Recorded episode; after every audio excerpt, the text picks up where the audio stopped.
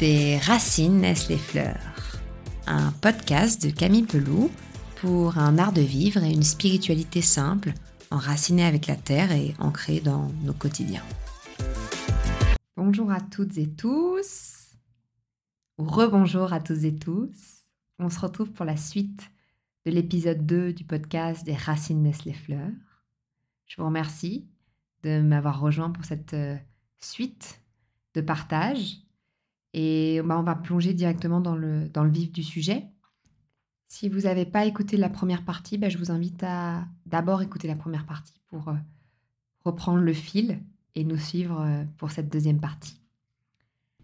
Alors ce qu'on va faire ensemble, c'est qu'on va mettre en relation les dérives qu'on peut observer dans nos milieux aujourd'hui avec les mécaniques de la colonisation. Et ça me semble essentiel de rappeler ces éléments, puisqu'en fait, dans nos cultures occidentales, industrialisées, modernes, on a intériorisé un certain nombre de programmes et de manières de faire qui font qu'on ne se rend même plus compte qu'en fait on perpétue une dynamique coloniale. Et ce qu'on va surtout tenter de faire, c'est qu'on va proposer des pistes pour déclencher un processus de décolonisation, enfin en tout cas essayer de changer la dynamique et bah, de mettre en place des pratiques dans nos milieux qui sont plus enracinées dans des dynamiques coloniales. Alors, pour rappeler qu'est-ce que c'est que la colonisation, on va commencer par, euh, voilà, on va faire une définition très scolaire et très académique, mais ça nous permet de placer les bases, ça me paraît important. Alors, la colonisation, c'est la conquête d'un territoire, souvent par et à des fins de domination et d'exploitation. Bien souvent, c'est motivé par des justifications idéologiques, des bénéfices économiques et des enjeux politiques. le processus de colonisation, il inclut la domination d'une culture sur une autre, et bien souvent, ça entraîne une intériorisation d'un racisme systématique qui se ressent encore aujourd'hui. Donc ça, c'est des points hyper, euh, hyper, hyper essentiels. Alors, euh, le néocolonialisme, c'est comme euh, le nouveau colonialisme, en fait, prend racine ce mot dans le fait que, effectivement, légalement, les États, ils ont donné l'indépendance à un certain nombre euh, de pays qui avaient été colonisés. Ceci étant, on perçoit encore qu'il y a une politique impérialiste qui est menée par des anciennes puissances coloniales ou par des entreprises appartenant à des anciennes puissances coloniales vis-à-vis de ces anciennes colonies. Ces mouvements de néocolonialisme, ils peuvent être euh, conscients ou inconscients, parce qu'on a tellement internalisé un certain nombre de procédés que parfois on agit sans même se rendre compte qu'on perpétue un modèle. Alors pour dérouler ma réflexion, que j'ai fait, c'est que j'ai observé et j'ai regardé ce qui se retrouvait en général dans les dynamiques coloniales et j'ai fait un parallèle avec ce qu'on peut trouver aujourd'hui dans nos milieux de la spiritualité, du développement personnel, des méthodes naturelles, etc. Alors, le premier point dont on a déjà parlé au premier épisode, c'est l'extractivisme. Alors, dans la dynamique coloniale, en général, on observe des pratiques extractivistes. Cela veut dire qu'on s'empare des richesses matérielles afin de s'assurer un approvisionnement en matières premières. Donc, un des exemples qui nous vient à l'esprit euh, dans l'histoire, bah, c'est par exemple l'or et l'argent. Mais aujourd'hui, ces richesses matérielles dont on s'empare, on peut, les on peut les voir en fait dans le milieu de la, spiritualité, du, du développement personnel, de l'ésotérisme, c'est par exemple le Palo Santo, qui est aujourd'hui un, bois euh, qui est utilisé pour les fumigations et qui est en, danger selon les espèces. Et puis la sauge blanche, qui est aussi touchée de plein fouet par euh, un extractivisme qui rend la ressource en danger. Et puis dans la lithothérapie, on peut le voir avec les minéraux aussi, qui sont en fait un des symboles les plus euh, les plus clairs de ces techniques extractivistes qui continuent, Euh, le monde des minéraux, bah, moi je le connais bien euh, de par euh, mon contexte familial. Et c'est tout sauf des extractions qui sont propres en termes d'exploitation de, la terre, en termes des exploitations de main-d'œuvre bon marché, parfois même à un âge limite. Donc, on a dans nos milieux aujourd'hui des pratiques extractivistes qui sont validées par un schéma euh, consumériste euh, dans le monde de l'ésotérisme, euh, du bien-être, etc. Alors on peut aussi retrouver l'extractivisme dans l'approvisionnement en richesses culturelles et spirituelles. Donc là, ça a un lien avec ce que je vous racontais juste avant sur le, le bricolage spirituel et les nouvelles spiritualités avec le tourisme spirituel par exemple. Là, on peut avoir une euh, déformation et par exemple, on peut trouver les cérémonies de cacao, par exemple, des cérémonies euh, d'ayahuasca ou des cérémonies euh, de peyote, éloignées du milieu d'origine et fait dans un contexte particulièrement inadapté. Deuxième point qu'on retrouve dans les dynamiques de colonisation, c'est le fait de conquérir un espace de peuplement. Alors, évidemment, dans l'histoire coloniale, cette conquête d'espace de peuplement, par le vol des terres et par des mécaniques de guerre, ceci étant, aujourd'hui, ça peut aussi se faire par le pouvoir de l'argent et donc, des processus de gentrification qu'on peut observer dans des villes du monde, qui sont des villes qui sont en fait positionnées dans des pays sous-développés ou en voie de développement, dans le sens économique du terme, dans la vision capitaliste, eh bien en fait, on observe une perpétuation du schéma puisque les personnes avec une monnaie plus forte. Je donne l'exemple du Mexique, par exemple, à Oaxaca, des personnes avec des dollars canadiens, des dollars américains, des euros, des francs suisses, viennent, donc avec une monnaie plus forte, un pouvoir d'achat plus élevé, vont avoir la capacité d'acheter facilement des terrains, des maisons, des cafés, des restaurants, créer des entreprises et vont parfois même maintenir un rythme de vie et créer des, même des, un circuit fermé en, proposant des offres pour les étrangers, eh bien en fait, on observe la, la, conséquence, c'est qu'il y a une inflation, donc une augmentation des prix. Et la problématique, c'est que les locaux, bien souvent, eh bien, ils n'ont pas une augmentation de leur salaire. Et le salaire de base il est bas. Donc, par exemple, à Oaxaca, c'est 1000 pesos la semaine, ce qui représente même pas 50 euros. Et donc, ben, qu'est-ce qui se passe? Il y a des déplacements de population qui, sont une conséquence, puisqu'en fait, ils peuvent plus loger et ils n'ont pas accès à, l'offre qui est présente dans le centre euh, de, la, ville, par exemple. Donc ça, c'est des dynamiques qu'on observe dans toutes les villes du monde, sauf que quand c'est quelque chose qui se répète sur dans un pays qui a été colonisé, c'est très douloureux pour les locaux. Ils ont l'impression qu'ils revivent une histoire. Alors, c'est pas une c'est pas une, une conquête d'espace de peuplement par la violence de la guerre ou par le vol, mais c'est par le pouvoir de l'argent.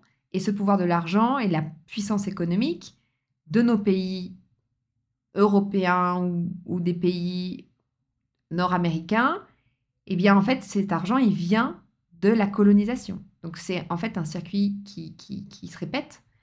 Et donc du coup, cette conquête d'espace de peuplement qu'on voit opérer dans certaines villes aussi, euh, et qui s'est justifiée parfois par euh, l'arrivée massive d'étrangers qui veulent vivre une spiritualité plus libre, et qui trouvent du coup refuge dans des, euh, dans des endroits où, où c'est possible, et en fait avec des conséquences sur les locaux. Donc ça, on l'a vu et on l'a observé beaucoup avec le Covid, et surtout au Mexique, puisque le pays était ouvert pendant le Covid, il n'y avait pas de confinement. Donc il y a eu une arrivée massive d'étrangers. Et parfois, on n'a pas les, enfin, se rend pas compte des conséquences. Et puis aujourd'hui, avec le, Airbnb, les digital nomades, etc., ben, il y a des vraies conséquences, puisqu'en fait, on, peut travailler d'où on veut, et puis on peut gagner quand même notre monnaie locale, mais en vivant dans un pays euh, à faible coût.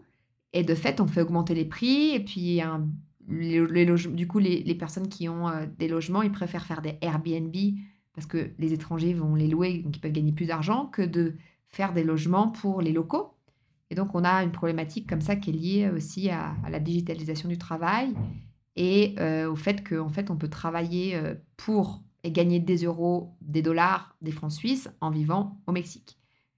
Donc ça, c'est une dynamique qui est globale, mais qui s'inscrit dans un schéma euh, de domination encore quelque part et qui est douloureux pour les, pour les populations qui ont déjà dans leur histoire le port de... Enfin, ils portent déjà le fait qu'il y a eu des conquêtes de territoire. Et ce qui, ce qui, ce qui me fait penser aussi que bah, on oublie parfois que cette force économique qu'on a dans nos pays euh, occidentaux industrialisés, c'est que cette force économique et cette force politique, bah, elle, provient en fait de l'exploitation de, des richesses des colonies et souvent grâce à la force de travail des esclaves. Donc cet, été, par exemple, nous, quand on est, allé avec mon compagnon, euh, on est venu en Europe et puis on est allé à Florence en Italie, parce que mon compagnon est artiste. Et il voulait, euh, il avait envie bah, de, se connecter à cette histoire de l'art. Et en fait, on s'est, moi, je me suis sentie profondément mal à l'aise. Et je me suis dit que je le savais, mais que là, je m'en rendais vraiment compte que toutes ces œuvres d'art, tous ces torts, tout cet argent, toutes ces représentations, et donc finalement toutes nos richesses, en Europe, elles sont basées sur l'exploitation d'autres êtres humains et de la Terre.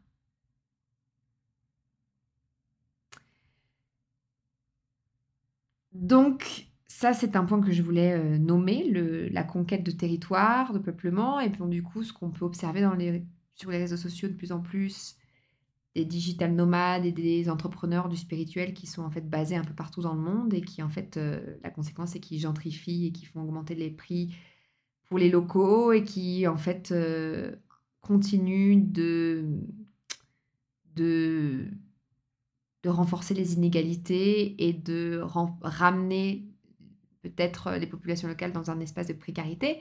Alors évidemment, on en parlait tout à l'heure avec mon compagnon, on disait bah il n'y a pas que du mal non plus dans le mélange entre les, entre les populations et encore une fois, euh, la migration, le voyage, il, il fait partie de la nature humaine. Par exemple, euh, bon, les conquêtes, euh, la conquête euh, des Amériques, donc l'Amérique du Nord, c'est 1492 par Christophe Colomb, et du Mexique, c'est par Hernán Cortés, Hernán Cortés en 1519. Et en fait, on trouve quand même des traces anthropologiques qui avaient déjà eu des échanges avant entre, entre les continents. Et donc, cette histoire de migration, elle fait partie de l'histoire de l'humanité, sauf que aujourd'hui, on a la domination qui continue, donc c'est ça la problématique. Et donc cet échange entre les populations euh, et les migrations entre les territoires, elles peuvent avoir des effets positifs. Et parfois, ça peut permettre d'enrichir nos perspectives. Donc, encore une fois, c'est de mettre de la nuance.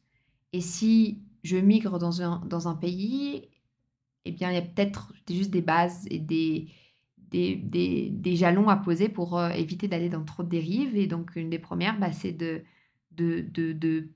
d'observer de, de, la réalité locale, de côtoyer les locaux, de parler la langue et de voir en fait euh, comment on peut euh, s'installer dans le respect et d'être dans un échange. Voilà. Les diasporas d'étrangers, donc le milieu de, des expatriés, parfois, euh, bah, ils renforcent les grandes inégalités et il y a très peu d'investissement dans, la, dans la communauté locale. Parfois même, l'argent, il circule même pas dans la communauté locale. Il est euh, renvoyé vers les pays d'origine. Donc voilà, il y a toute une manière de faire et, et, c'est vrai que, par exemple, moi, je peux observer qu'à Waraka, il y a aussi plein d'étrangers qui ont des projets merveilleux et qui, qui apportent la conscience euh, sur les déchets, qui apportent une forme de conscience sur des éléments qui peuvent être aussi bénéfiques. Ceci étant, voilà, dans quelle posture Et là, on rentre encore dans des domaines qui sont compliqués. De est-ce que euh, je me, positionne comme la personne qui va sauver ou voilà. Donc c'est très complexe. Et ce que je veux dire par là c'est que c'est pas euh, toute la enfin on peut idéaliser le monde des digital nomades et on peut idéaliser le fait que euh, il y a des entrepreneurs du bien-être qui vivent leur meilleure vie dans des endroits tropicaux. Mais il y a des conséquences et parfois on les, on les omet ces conséquences sur les localités et sur les sur les personnes qui, proviennent de ces territoires. Troisième point, dans les dynamiques de colonialisme, c'est le fait de dominer et de perpétuer une domination. Donc par exemple, ce serait travailler avec des autochtones, mais demander aux autochtones de se charger de tâches ingrates à des prix bas. Voilà, donc par exemple, euh, faire produire des tissus pour des soins en France dans des usines où la main-d'œuvre elle est maltraitée, elle est mal payée, eh bien, on serait dans un, schéma qui qui se perpétue. Quatrième point, c'est accomplir une mission civilisatrice. Alors ça, ça a été l'un des points qui a euh, motivé le colonialisme. Euh, et cette euh, mission civilisatrice, elle est issue de l'humanisme des Lumières, dans un esprit positiviste aux yeux des Occidentaux, parce qu'en fait, c'est l'idée qu'on va apporter la civilisation, le progrès à des populations arriérées, sauvages, etc. etc. Et donc là, c'est cette idéologie des Lumières, elle a, euh, on va dire, validé les conquêtes et le, les missions christianistes, catholiques ont aussi validé ces conquêtes, donc l'évangélisation aussi. Mais aujourd'hui, ça peut prendre une autre forme.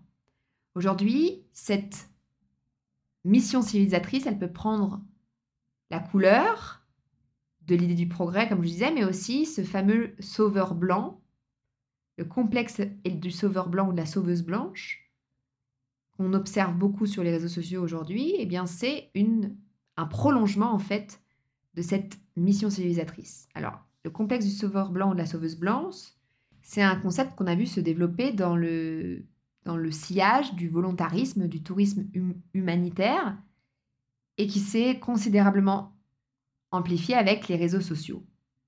Donc en gros, c'est une personne en souvent bien, bien, bien attentionnée, plutôt issue d'un milieu privilégié ou privilégié dans le contexte du pays où elle se rend, et donc qui part dans une région moins développée, en contact de, de, de populations peut-être euh, défavorisées, de communautés défavorisées.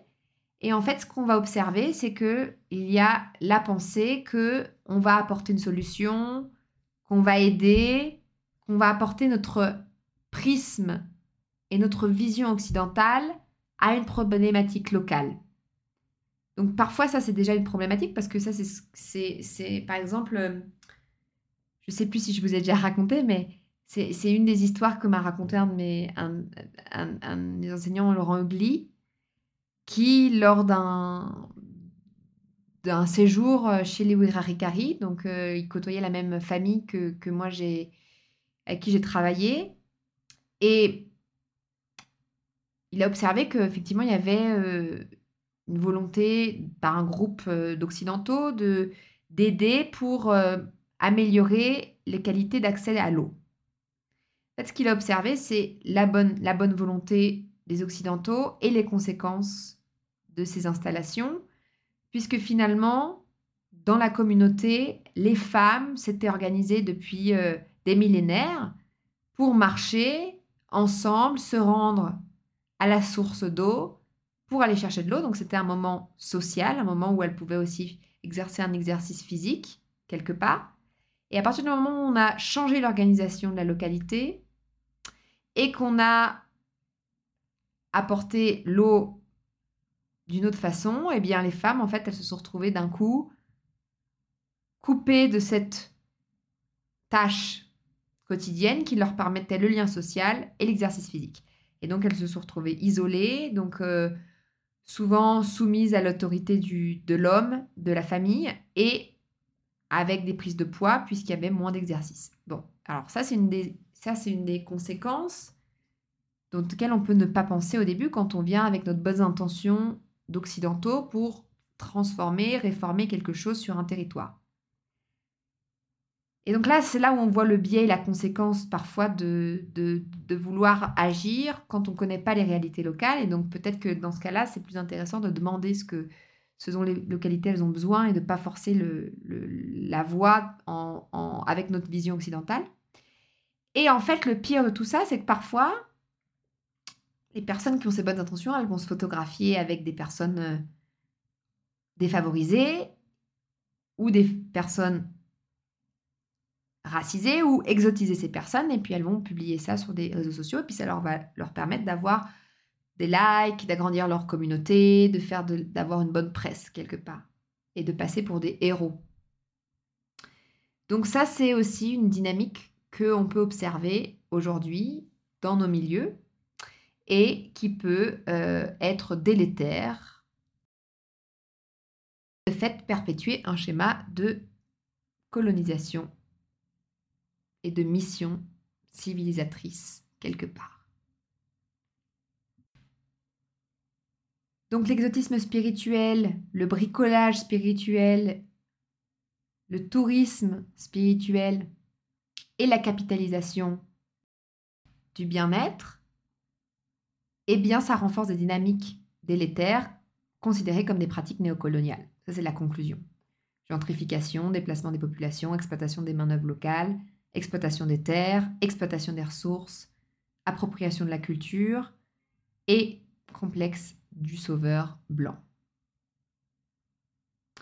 Alors, euh, comme je l'ai dit en intro de, ce, de, ce, deuxième épisode, on est confronté aujourd'hui à de plus en plus de mouvements qui prônent la décolonisation, qui prônent les retours des terres, et ces mouvements-là, ben, ils sont notamment très présents à Oaxaca et au Chiapas aussi, qui sont deux États qui ont résisté historiquement à la conquête au Mexique.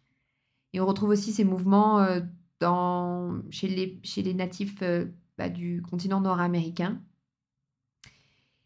Et en fait, ce qui est assez euh, compliqué, c'est que la plupart du temps, les États mêmes, ils valident ces dynamiques-là. C'est-à-dire que l'État de Oaxaca, par exemple, il va favoriser le, tourisme.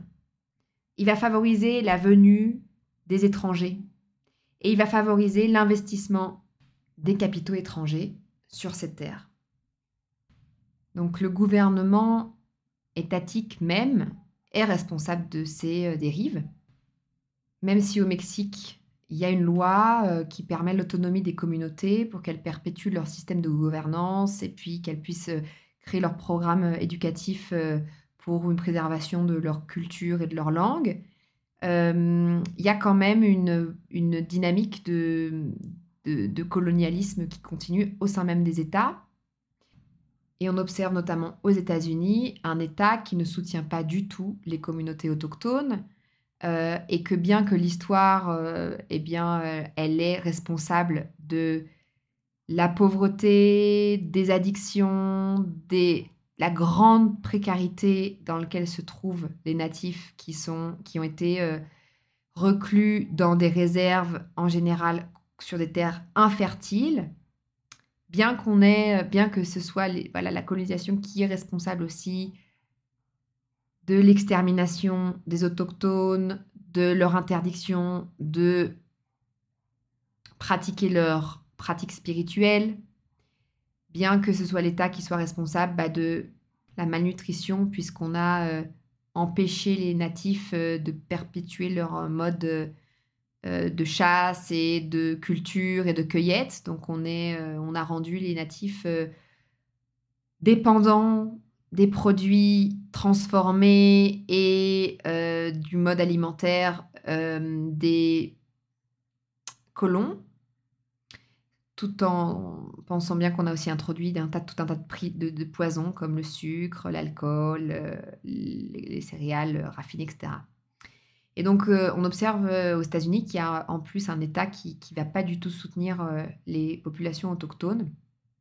Et cela renforce encore plus ben, la, la colère et l'injustice qui est ressentie quand ben, il y a des personnes privilégiées, blanches, issues euh, de pays colonisateurs ou descendants de colons qui, quelque part, s'approprient d'éléments de leur propre culture sans toutefois rétribuer, sans toutefois connaître, sans toutefois marcher pour la cause, sans, sans toutefois s'activer, s'engager contre les inégalités, eh bien, ça crée un ras-le-bol général.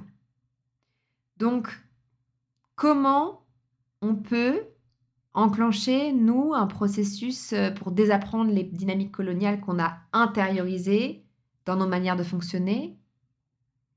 Et du coup, ben, comment on peut, nous, dans nos pratiques, essayer de, de modifier notre manière de faire?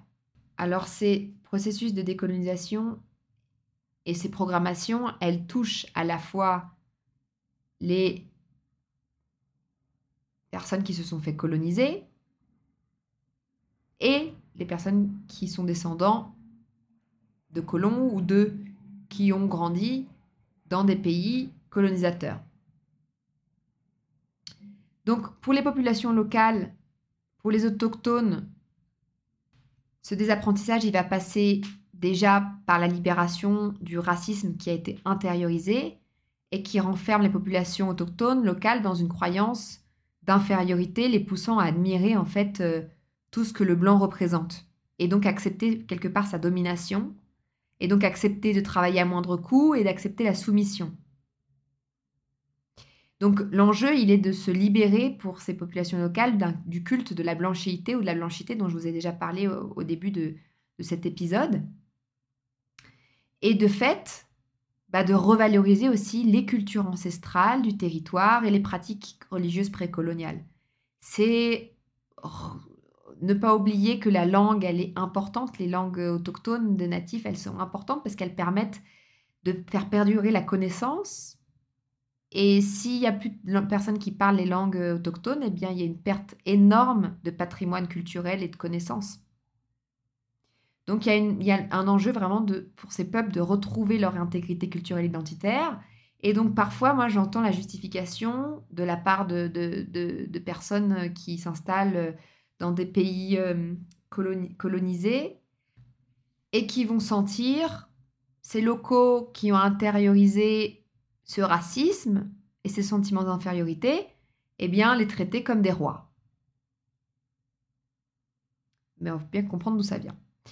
Le deuxième point pour les populations locales, c'est se libérer ou de pas cultiver, nous en tout cas, l'illusion de l'Occident comme un idéal à atteindre. Alors on a effectivement des éléments qui sont euh, intéressants dans nos sociétés, mais tout n'est pas extrêmement positif dans nos fonctionnements sociétaux et dans notre rapport à l'environnement. Et donc, du coup, il y a quand même une, croyance que la culture individualiste, libérale capitaliste, qui est basée sur l'accumulation des richesses et la croissance économique, c'est l'objectif à atteindre. Et cela entraîne que, par exemple, on encore l'observe beaucoup, qu'il y a l'idéal du rêve américain et qu'ils ont. Il y a beaucoup de, de, qui ont juste envie, en fait, euh, bah, de partir aux États-Unis et de, de pouvoir euh, acquérir les biens qui répondent aux codes de cette société nord-américaine. Et qu'en est-il de la revalorisation du fonctionnement communautaire et du rythme de vie coupé de l'idéal de productivité? Alors pour nous, personnes issues de pays colonisateurs ou descendants de colonisateurs, comment est-ce qu'on peut enclencher un processus de décolonisation intérieure bah Déjà, premier point, c'est reconnaître l'histoire qui est la nôtre et la sentir. Et quelque part, s'informer parce que bien souvent l'histoire elle a été transformée aussi. Deuxième point, c'est reconnaître notre privilège. Le privilège dont j'ai déjà parlé dans la première partie de cet épisode. Se rendre compte que nos richesses économiques, elles proviennent de siècles d'exploitation des colonies en termes de ressources matérielles et humaines. Reconnaître qu'il existe un racisme systématique dans nos sociétés, dans la structure même de nos sociétés, et qu'il y a une suprématie blanche dans la définition que j'ai déjà donnée. Conscientiser que la dynamique de domination, elle est permise notamment par la dynamique de l'argent et du privilège. Donc en fait, euh, à partir du moment où il y a de l'argent sur la table, il peut y avoir des, dynamiques de domination qui s'installent. Donc euh, c'est être alerte. Et en fait, c'est de pouvoir quelque part développer des relations horizontales, d'égalité dans nos relations de travail, par exemple, dans nos couples. Et prendre conscience qu'on doit prendre soin de nos relations et qu'on doit prendre soin des personnes avec qui on travaille. Voilà, sortir de ce modèle de domination dans nos manières d'interagir avec les autres. Autre point, ça serait de s'observer, de voir si on a dans nos manières de faire des dynamiques qui ressemblent à celles du complexe de la sauveuse blanche ou du sauveur blanc. Autre point, c'est peut-être se poser la question de pourquoi on a une admiration envers des peuples racines, des peuples traditionnels, autochtones. C'est se demander qu'est-ce qu'ils ont à nous enseigner, qu'est-ce qui nous donne envie et pourquoi on a besoin d'aller, chercher chez eux et d'aspirer Eh bien, peut-être que dans cette, euh, euh, recherche, il y a aussi une recherche de racines, justement. Qu'est-ce qui a entraîné ce déracinement? Bah Déjà, des dynamiques d'urbanisation, donc on est coupé du lien à la terre, nous sommes coupés du lien au travail manuel parce qu'on a développé des processus euh, d'industrialisation et on a du coup euh, déplacé les tâches sur des travaux plus intellectuels. Donc on a une surintellectualisation et on a une perte de lien avec la matière. Parce qu'on est déraciné en termes de famille, on a de plus en plus de d'éloignement, on s'éloigne de nos, de nos noyaux familiaux. Et puis on, on s'éloigne aussi de nos anciens qui sont garants de la racine familiale, qui sont garants de la lignée et donc bien souvent d'un bon nombre de sagesse. Et si on les écoutait, peut-être qu'il y a certaines erreurs qu'on ne répéterait pas. Et donc, nous sommes des sociétés déracinées. Est-ce que c'est pas pour ça aussi qu'on va chercher ailleurs? Ça, c'est une réflexion que j'ouvre ici. L'autre observation qu'on peut se faire, c'est est-ce que dans ma manière de, de travailler, est-ce que dans ma manière d'être, je perpétue des dynamiques d'extractivisme et d'exploitation des ressources? Culturelles, matérielles, à des fins mercantiles ou à des fins de reconnaissance personnelle. Est-ce que je peux conscientiser les conséquences d'acheter des propriétés avec une monnaie forte sur une terre autochtone? Est-ce que je peux conscientiser que ces conséquences, elles sont peut-être délétères selon les cas pour les populations locales, notamment à cause de la hausse des, prix que cela entraîne, le déplacement de population. L'autre point, est-ce que je peux me rendre compte que la monnaie locale de l'économie locale dans le pays où je me rends, bah, c'est pas la même que notre pays d'origine et qu'injecter des euros, des dollars, des francs suisses peut avoir des conséquences bénéfiques sur l'économie à court terme, mais peut entraîner la hausse des prix et peut entraîner en fait des populations qui, sont euh, dépendantes de nous et entraîner aussi des déplacements de population à cause de la hausse des prix. Est-ce qu'on peut repenser les réseaux sociaux en évaluant les conséquences de la médiatisation d'un lieu, d'une ressource, d'une personne? Est-ce qu'on peut reconsidérer la perception qu'on a des cultures colonisées, notamment pour éviter au maximum l'exotisation et la romantisation qui résultent souvent de nos publications, de nos photos, de nos posts sur Instagram, ou des documentaires qu'on peut faire, ou des livres qu'on peut écrire Est-ce que on met autant d'importance dans le beau que dans la visibilisation des problèmes systématiques internes comme la gestion des déchets, l'utilisation de l'eau dans les pays où on, habite ou sur lesquels on se rend en vacances? Est-ce qu'on peut observer notre fonctionnement? Est-ce qu'on peut observer si on est dans une dynamique individualiste ou si on est dans une dynamique collective? Alors ça, c'est un point très, très difficile parce qu'on a tellement intériorisé ces dynamiques individualistes qu'on a même oublié ce que c'était que penser en groupe. Et ça, c'est un contraste, un contraste euh, très, très présent quand on observe en fait euh, le fonctionnement des communautés, notamment ici euh, autochtones, dans les zones reculées de Waraka, par exemple. Est-ce que si on part en voyage ou est-ce qu'on part euh, s'installer dans un pays, est-ce qu'on parle la langue locale ou est-ce qu'on fait l'effort d'apprendre la langue locale? Est-ce qu'on a l'habitude de s'imposer ou plutôt de se laisser inviter sur une terre? Donc ça, ça peut être euh, quand je vais dans la nature, je vais dans un endroit nature. Est-ce que quelque part j'ai à un moment donné une conscience qu'il y a de la vie dans la nature et que peut-être j'arrive sur un territoire qui est habité par de la vie Est-ce que je, je m'impose ou est-ce que je me laisse inviter? Oui, c'est la même chose. Est-ce que comme l'histoire que je vous ai racontée de cette euh, Française qui s'est rendue chez la curandera et qui s'est pas invitée, qui s'est imposée et qui a exigé qu'on lui apprenne. Est-ce que moi, je m'impose ou est-ce que je me laisse inviter? Est-ce que je respecte les codes culturels locaux quand je pars en voyage? Est-ce que j'ai pour habitude de photographier d'une certaine manière et que cette manière de photographier, bah, ça exotise la culture? Est-ce que ma manière de photographier, elle pourrait s'apparenter à une appropriation de culture? Ça, c'est aussi une question par rapport à la photo dans les pays euh, qui sont touchés par cette thématique-là.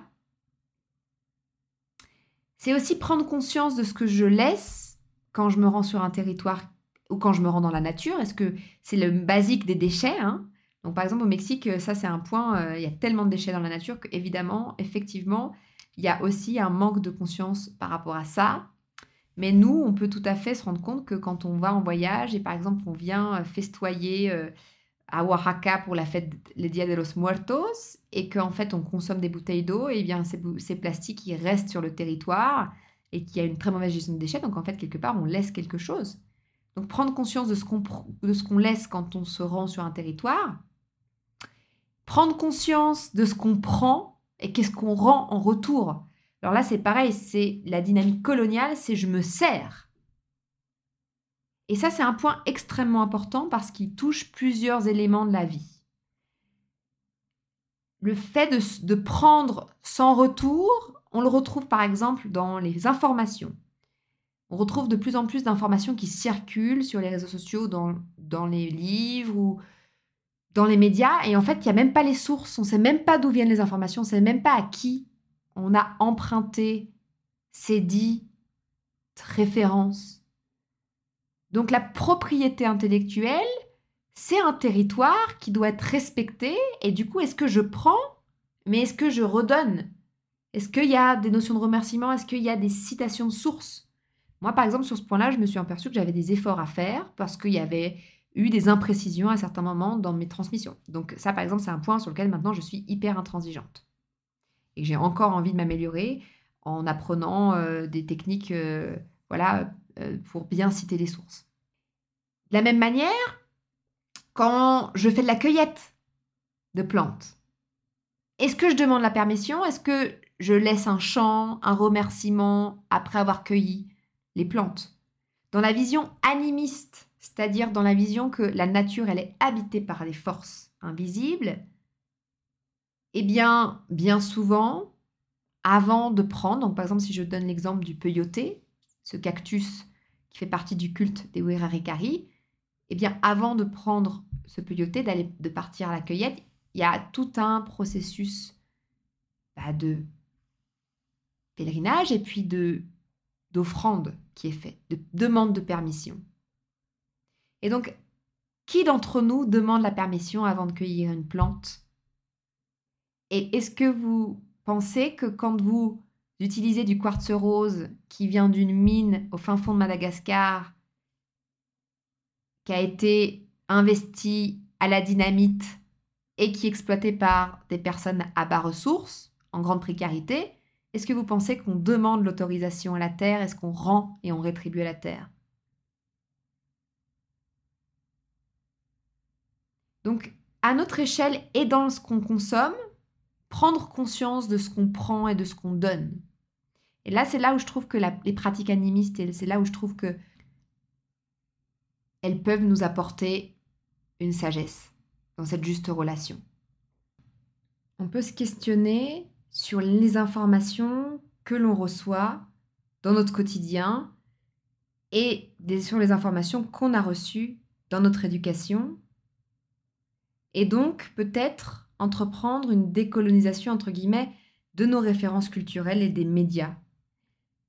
C'est-à-dire se poser la question de combien de personnes issues des minorités ethno-raciales, est-ce qu'il y a de la diversité dans les livres que nous lisons, sur les vidéos que nous regardons, dans les émissions de radio et les podcasts que nous écoutons, sur les pages d'Instagram que nous suivons, les, les canaux de TikTok sur lesquels nous sommes connectés?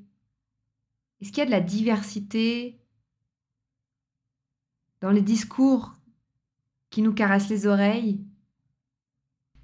La diversification des sources, elle est importante pour comprendre les besoins des autres personnes autour de nous, comprendre les réalités des autres personnes autour de nous. Et c'est vrai que les algorithmes, aujourd'hui, sur les réseaux sociaux, ils ont tendance à toujours nous enfermer dans un cercle. Et donc on peut avoir tendance à créer des communautés qui sont peu inclusives si on ne fait pas l'effort de l'inclusion. Est-ce que nous acceptons d'être confrontés dans nos opinions? Est-ce qu'on va chercher l'information ou l'avis contraire? Est-ce qu'on inclut d'autres sources dans notre sphère?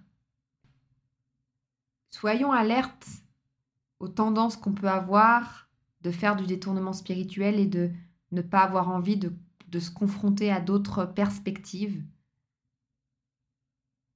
Parce que c'est aussi un frein à la croissance. Un autre élément essentiel dans ce processus de décolonisation, c'est les mots que nous utilisons. Les mots que nous avons intégrés dans notre vocabulaire, parfois, sont issus de l'histoire coloniale et il est nécessaire de réformer notre vocabulaire pour éviter d'utiliser des mots qui peuvent blesser en fait. Les mots comme l'indien indigène, c'est des mots qui sont perçus pour les natifs bien souvent comme des insultes. Il vaudrait mieux utiliser les termes autochtone, natif, peuple premier, peuple, peuple des Premières Nations. Par rapport à cette thématique, j'ai mis aussi des références hein, annexes au podcast notamment une émission de radio québécoise qui traite de cette problématique de comment appeler les autochtones. Un autre élément essentiel qui est lié à ces notions de vocabulaire, c'est la prise de conscience de la diversité à l'intérieur même des peuples autochtones. Tous les groupes autochtones, toutes les tribus, ou les nations, selon les zones géographiques, selon comment on les appelle, toutes ces communautés, elles ont leurs particularités vestimentaires, culinaires, des cultes différents, une cosmogonie différente. Alors évidemment, on trouve des points de liaison, de nombreux points de liaison, mais il y a aussi de nombreuses différences. Par exemple, au Mexique, on trouve des communautés nawas, mixtèques, zapotèques, otomi, wirarika. de fait, il y a de nombreuses subtilités à l'intérieur des mayas. Il y a plusieurs groupes. Donc attention raccourci aux stéréotypes. Parce qu'elle est aussi dénétaire et elle renforce ces mécanismes d'exotisation et de domination. Il y a un livre qui m'a beaucoup aidé à comprendre ces subtilités, notamment dans la place des femmes dans les différentes communautés autochtones. C'est un livre qui s'appelle Les filles de la terre, c'est un livre d'anthropologie de Caroline Niethammer. Encore une fois, pardon pour mon anglais. Et ce livre, euh, bah, il nous raconte en fait euh, diverses pans de la vie des femmes dans les sociétés autochtones, nord-américaines et canadiennes, donc euh, des femmes autochtones de l'île de la Tortue. Et en fait, on se rend compte qu'il y a une grande variété. Et du coup, on ne peut pas faire de stéréotypes. Et parfois, dans les mouvements de féminin sacré, j'entends euh, des grands raccourcis qui sont faits sur soi-disant comment euh, se comportaient les femmes euh, dans les sociétés traditionnelles. on ne peut pas faire des raccourcis comme ça parce qu'il y avait une grande variation sur des, grands, des, territoires aussi étendus. Il y a des spécificités en fonction des, des différentes communautés. Donc attention aux raccourcis L'autre élément essentiel, c'est d'éviter d'emprunter un mot si on ne connaît pas sa profonde signification. Par exemple, le mot Ao, qui est utilisé aujourd'hui euh, beaucoup dans les communautés euh, spirituelles, ésotériques, euh, chamaniques, du féminin sacré, eh bien, c'est un mot qui est lourd de sens. Est-ce qu'on connaît vraiment son contexte? De mise en place? Est-ce qu'on connaît vraiment à quoi il se rattache? Est-ce que c'est vraiment approprié de l'utiliser?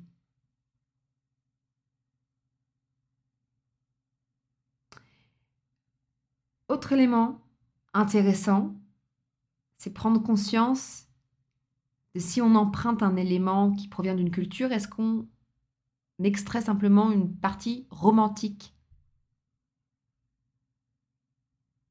Est-ce qu'on porte aussi la lutte, le poids, les douleurs Ou est-ce qu'on prend juste ce qui nous arrange? Est-ce que quand on souhaite travailler avec des cultures ou des communautés, est-ce qu'on demande aux locaux concernés leur positionnement, leurs besoins? Ou est-ce qu'on impose notre vision des choses? Parce que quand on emprunte un élément, on a toute la perception énergétique et spirituelle de sa signification. Puis enfin, on peut se demander pourquoi ces pratiques, elles nous attirent autant. Pourquoi la pratique qu'on est allé chercher, elle nous attire autant? Et qu'est-ce qu'on peut mettre en place dans notre vie, peut-être, qui va nous rapprocher de cet élément sans avoir besoin d'aller euh, chercher dans ces cultures? Décoloniser nos pratiques, c'est aussi reconsidérer notre perception du temps. Est-ce qu'on corrèle le temps à une notion de productivité? Est-ce qu'on arrive à rien faire? Est-ce qu'on arrive à être dans la simple contemplation? Ou est-ce que ça nous coûte d'être dans la simple création sans objectif pécunier ou sans objectif à atteindre? Est-ce qu'on a l'impression qu'on a de la valeur même si on n'est pas productif, même si on ne fait pas? Un autre élément pour entreprendre une démarche décolonisation, c'est de s'interroger sur notre rapport à ce qui a de la valeur. Est-ce que le perfectionnisme, c'est une dynamique qui nous habite? Et est-ce qu'on a l'impression que si on ne fait pas les choses parfaitement bien, nous ne sommes pas valables? Qu'il faut bien comprendre que au cœur même de ces processus de colonisation, il y a la perception qu'on n'est jamais assez, que ce n'est jamais assez, qu'il faut aller chercher plus loin, en plus grande quantité, toujours plus. Est-ce qu'on nourrit cette insatiabilité ou est-ce qu'on est capable de sentir que nous sommes assez et que le simple fait d'exister est suffisant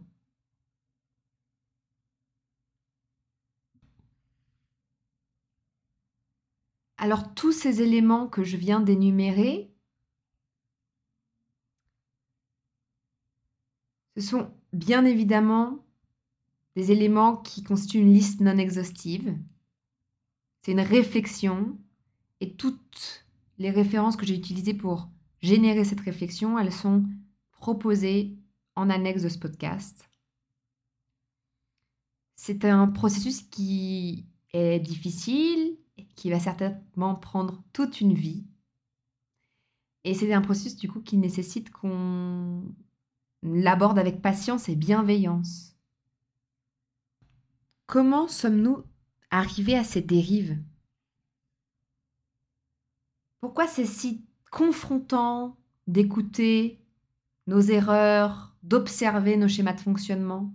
Pourquoi ça nous touche et ça nous génère toutes ces émotions conflictuel Bien, une des raisons, c'est que bien souvent, ces phénomènes, comme on l'a déjà expliqué, eh bien, ils s'inscrivent dans des dynamiques très anciennes qui trouvent leurs racines même dans la structure de notre société capitaliste moderne occidentale, construite sur des dynamiques de pouvoir, de domination des territoires, de la nature et des êtres humains.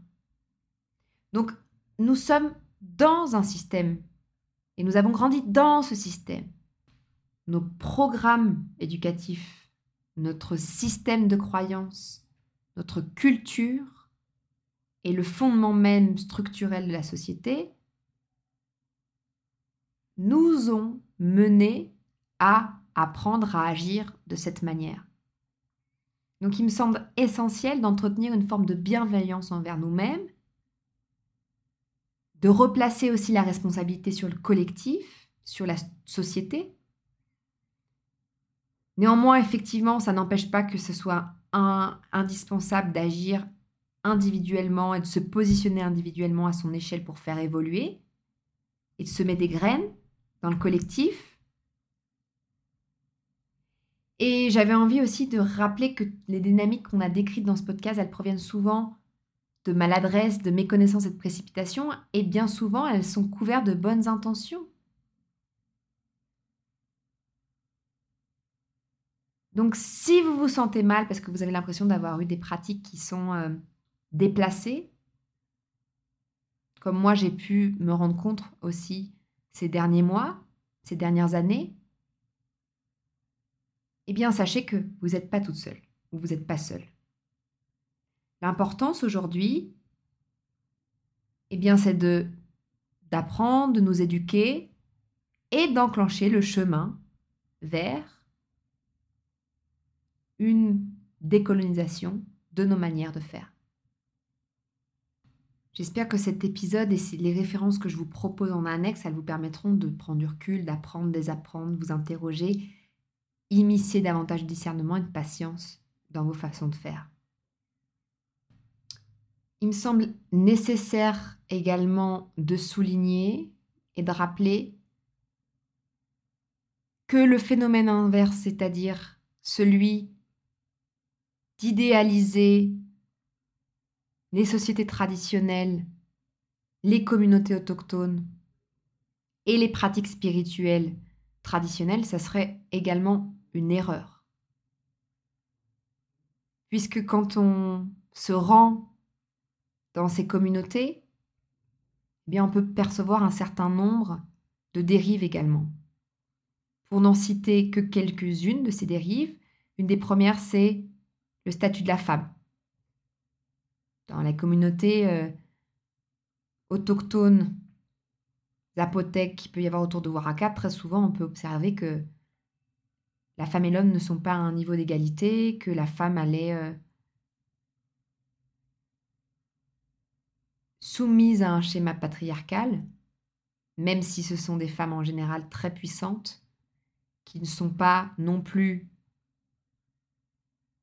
que des victimes, elles savent très bien mener leur famille, leur économie et leur communauté. Ceci étant, on peut quand même observer des tendances avec un nombre important de violences et d'inceste au sein des familles. On peut observer dans les communautés également des addictions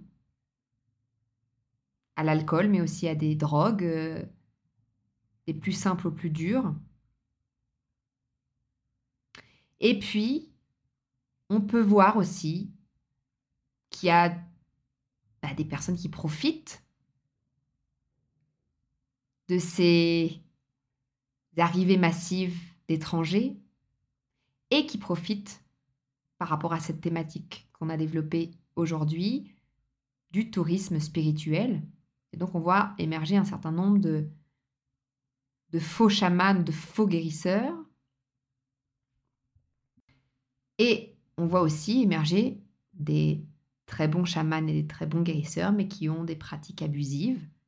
Moi, été confrontée à trois reprises au Mexique par des hommes ayant exercé une posture de domination sur moi et ayant flirté avec l'abus sexuel. Alors, un premier, c'était un membre, un ancien de la communauté Uirarikari, usant le prétexte de vouloir m'enseigner ses pratiques ancestrales, en me disant clairement que ses ancêtres voulaient qu'il me transmette.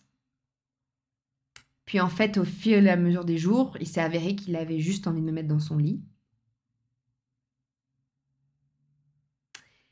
Et un troisième, un soi-disant curandero d'une communauté à une heure de Oaxaca, qui pendant un soin m'a très clairement attouché en me disant que cela faisait partie du protocole du soin.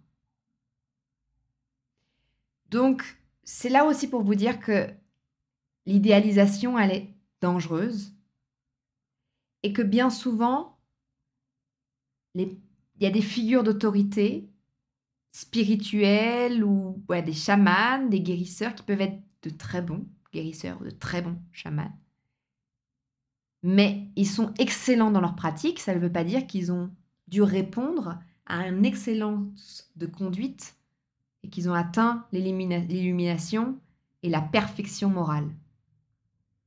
Donc bien souvent, il y a une idéalisation aussi de la part de nous autres occidentaux, de se dire que si ce sont des gardiens de connaissances, c'est que ce sont des êtres impeccables. Et là encore, ben, malheureusement, c'est une, une erreur très romantique et qui peut valoir des, déboires. Donc voilà, ça j'avais envie de, le partager avec vous pour qu'on on, ne soit pas dans l'illusion non plus. Et le dernier élément euh, de précaution que j'avais envie de signaler, c'est que dans toutes ces mouvances de décolonisation et de dénonciation euh, du néocolonialisme, il y a des mouvements qui sont extrêmes et qui flirtent avec la xénophobie et le fascisme et qui alimentent vraiment des discours qui sont dangereux de séparation et dualisme extrême et qui pourraient tout à fait justifier des violences gravissimes. Donc c'est pareil dans les si vous cherchez un petit peu et que vous tombez sur des sur des groupes qui sont trop extrêmes. il y a aussi cette, euh, euh, préservation et euh, ce libre arbitre qu'il faut placer. Et en fait, du coup, ce libre arbitre, il est à placer dans, tous les pans de cette thématique. Eh bien voilà, on va passer à la conclusion. Et pour conclure, bah, je voudrais juste peut-être nous inviter, et je m'inclus dans l'invitation, bah, d'immiscer une de, de, de réinventer une spiritualité qui est simple, une spiritualité qui est reliée à la terre, c'est-à-dire qui respecte un tempo plus organique et qui nous questionne sans cesse des conséquences de nos actes sur la terre. Est-ce que nous entretenons une juste relation avec la Terre? Ce premier élément de notre lien à la Terre, pour moi, c'est un garde-fou qui nous fait nous dire quand on bascule dans des pratiques extractivistes, des pratiques abusives, des pratiques qui vont excéder les limites et qui vont entraîner des grands épuisements physiologiques parce que si on ne respecte pas les tempos organiques, bah, on peut tout à fait arriver à des, à des maladies liées à l'épuisement, liées au manque de respect des besoins physiologiques. L'autre élément garde-fou qui me semble intéressant d'introduire dans notre spiritualité du quotidien, c'est notre lien aux autres notre lien à la communauté duquel on fait partie. Et c'est là où cette juste relation avec l'autre, elle va agir comme un régulateur des dérives que peuvent entraîner un développement personnel auto-centré. Parce que c'est vrai que dans ces mouvances actuelles du développement personnel, on, a on peut observer un prolongement réel de l'idéologie libérale capitaliste. Donc le travail sur soi, il devient un outil pour le développement de son potentiel, pour produire plus et pour atteindre davantage de performance et de productivité. Et, on, et cette, ce développement personnel, il me paraît essentiel pour développer plus d'autonomie et de flexibilité et se sentir plus libre et épanoui dans son quotidien. Cependant, si on se cantonne à une perception individualiste de ce développement et qu'on s'isole de la dynamique de la communauté, eh bien, dans mon sens, ça devient une spiritualité qui est dangereuse et qui ne soutient peut-être pas les minorités et qui donc fait perdurer un schéma. Alors à nos spiritualités simples, libres, en lien avec la terre et en tissage avec l'autre. Je vous remercie beaucoup. Je vous remercie d'avoir écouté ce podcast, d'avoir tenu jusqu'au bout. Je vous rappelle que les références mentionnées et tout un tas d'autres ressources sont disponibles en annexe de ce podcast sur la page dédiée que vous trouverez dans la description de ce podcast. Je vous invite également, si cet échange vous a plu, de noter l'épisode sur votre plateforme d'écoute. Cela permettra de faire connaître mon travail. Et n'hésitez pas à partagez aussi autour de vous ce podcast. Cela aidera à faire grandir la communauté. Et si cela vous plaît que vous avez envie d'aller plus loin, vous pouvez me retrouver sur les réseaux sociaux. J'y partage mon travail artistique de photographe, mes écrits, des références et puis aussi tout un tas de ressources liées à la naturopathie, aux plantes et à l'art de vivre en général avec la terre. Je vous souhaite une belle soirée, une belle nuit ou une bonne journée selon le moment où vous avez écouté ce podcast. À bientôt.